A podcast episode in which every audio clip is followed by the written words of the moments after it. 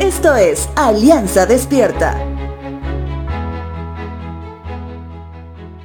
Cuando Martín Lutero, hace más de 500 años, se reencontraba con el texto bíblico en la carta del apóstol Pablo a los Romanos capítulo 10, podía finalmente ver lo que realmente significaba la salvación, un acto netamente divino, sin que medie nada más ni nada menos que la voluntad del hombre doblegada ante quien ahora le reconoce como Señor.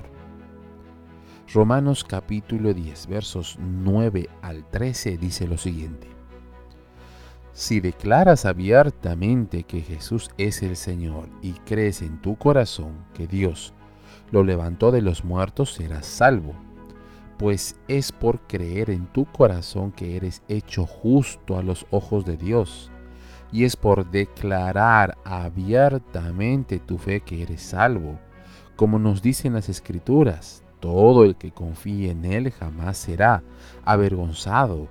No hay diferencia entre los judíos y los gentiles en ese sentido. Ambos tienen al mismo Señor, quien da con generosidad a todos los que lo invocan. Pues todo el que invoque el nombre del Señor será salvo.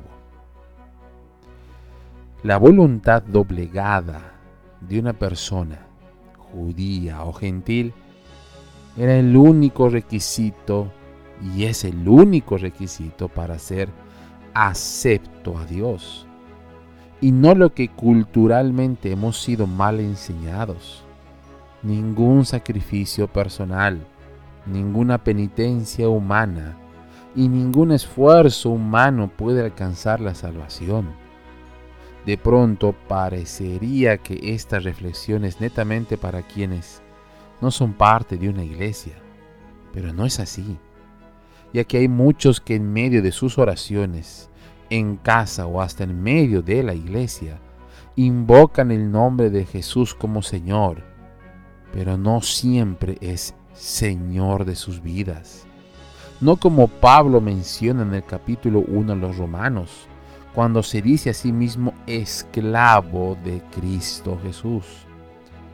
Un esclavo hace a su amo el Señor de toda su vida, de todas sus áreas, no solamente de algunas. Por eso te pregunto hoy, ¿es realmente Cristo tu Señor?